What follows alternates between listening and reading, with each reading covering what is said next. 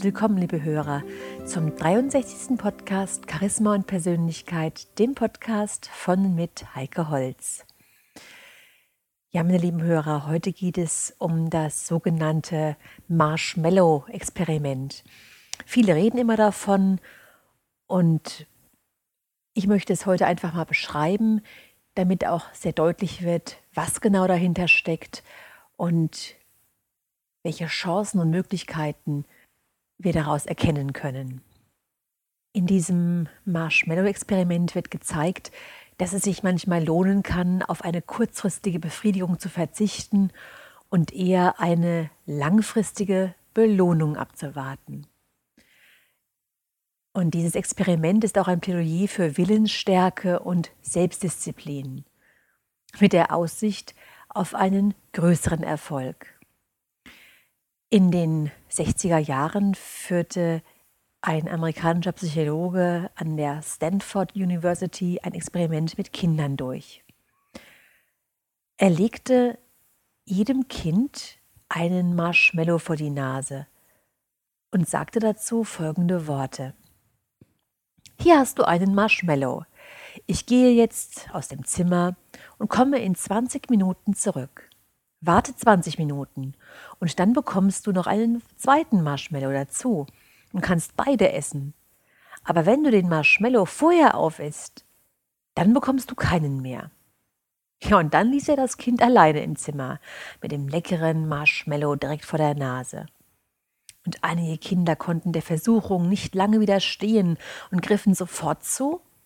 Andere warteten artig unter Aufbietung all ihrer psychischen und physischen Kräfte, vermieden es aber herzhaft hineinzubeißen und bekamen am Ende den versprochenen doppelten Lohn.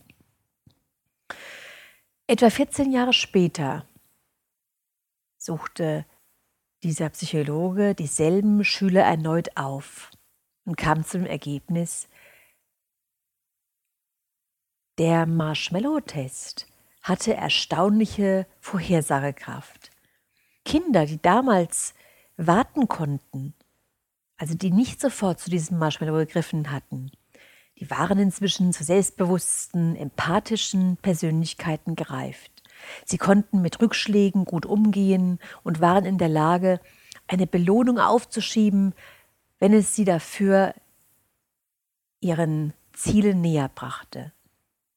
Die Sofortesser hingegen waren emotional instabiler wechselhaft, weniger entschlossen und hatten in der Schule sogar schlechtere Noten. Und das völlig unabhängig von ihrer Intelligenz.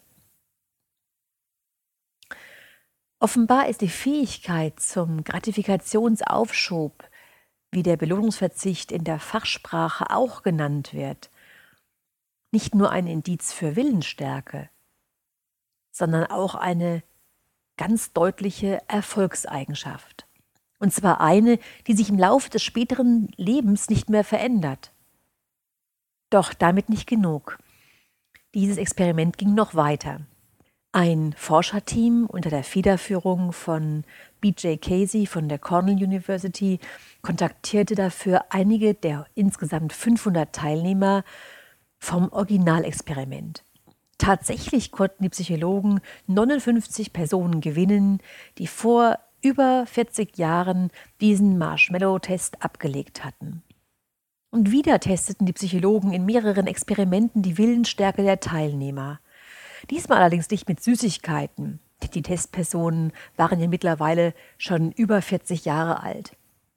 Stattdessen setzten sie sich vor einem Monitor, auf dem verschiedene Gesichter gezeigt wurden. Manche schauten glücklich, andere traurig, wieder andere blickten neutral drein. Die Herausforderung bestand nun darin, immer dann einen Knopf zu drücken, wenn ein fröhliches Gesicht auftauchte. Das Kalkül der Forscher war, dass Menschen sich tendenziell stärker zu freundlicher Mimik hingezogen fühlen. Und die Aufgabe erforderte zumindest ein gewisses Maß an Disziplin und einige der Probanden taten sich dabei wesentlich schwerer als andere. Sie drückten bisweilen sogar den Knopf, selbst wenn das Antlitz auf dem Bildschirm nicht lächelte. Am meisten Schwierigkeiten hatten diejenigen Teilnehmer, die im Marshmallow-Test vor 40 Jahren gleich die erste Süßigkeit gemampft hatten, anstatt auf die zweite zu warten. Und 26 der Teilnehmer unterzogen sich danach noch einem Hirnscan. Und dabei entdeckten Casey und seine Kollegen Unterschiede in den Hirnstrukturen, die mit Belohnungen zu tun haben. Casey schreibt, die Willensstärke einer Versuchung zu widerstehen ist eine relativ stabile Eigenschaft. Also mit anderen Worten, wer schon als Kind willensstark ist, weist diese Eigenschaft auch noch als Erwachsener auf.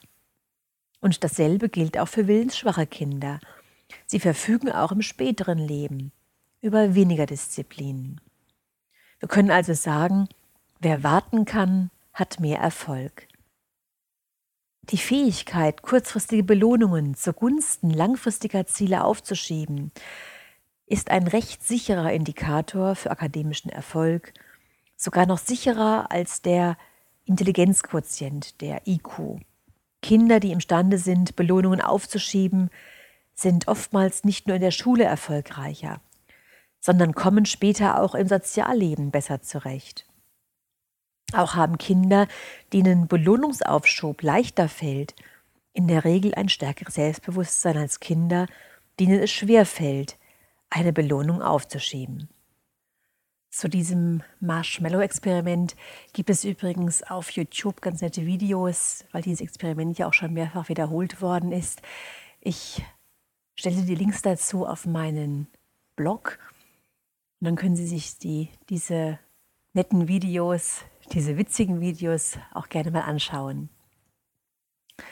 Übrigens hat auch Daniel Goleman auf dieses Experiment Bezug genommen in seinem bekannten legendären Buch Emotionale Intelligenz. Er spricht ja hier von dem sogenannten IQ anstatt vom IQ, dem üblichen Intelligenzquotienten. Seine These ist, dass zum Erfolg mehr gehört als ein hoher Intelligenzquotient. Dieser hohe Intelligenzquotient wäre, so meint er, allenfalls für 20 Prozent für Erfolg und Lebensglück verantwortlich. Wer dagegen klug mit seinen Gefühlen und Begierden umgeht, bringt es im Leben weiter als der brillanteste Wüterich. Was auch erklärt, warum manche jungen Genies später scheitern, während einige vermeintliche Mauerblümchen regelrecht zu Stars mutieren. Bei der emotionalen Intelligenz geht es nicht um Gefühlsduselei. Und diese emotionale Intelligenz ist auch nicht das Gegenteil vom üblichen Intelligenzquotienten. Es geht vielmehr darum, Vernunft und Intuition auszubalancieren. Also Gefühle wie Angst, Wut, Trauer, Freude als solche wahrzunehmen und mit dem Verstand zu steuern. Menschen, die das nicht können, fühlen sich wie Getriebene ihres Instinkts.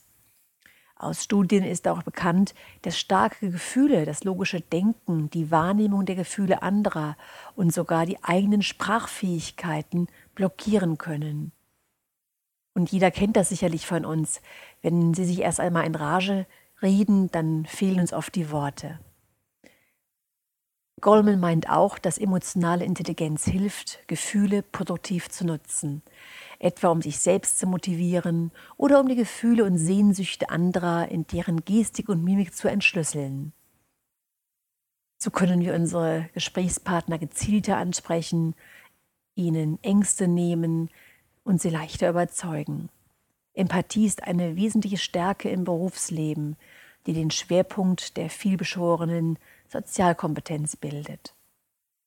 Goldman meint, dass empathische Menschen mehr und bessere Beziehungen haben, dass sie leichter in der Lage sind, auf Kompromisse einzugehen und Kompromisse überhaupt auch zu finden und schnelleren Zugang zu anderen zu finden.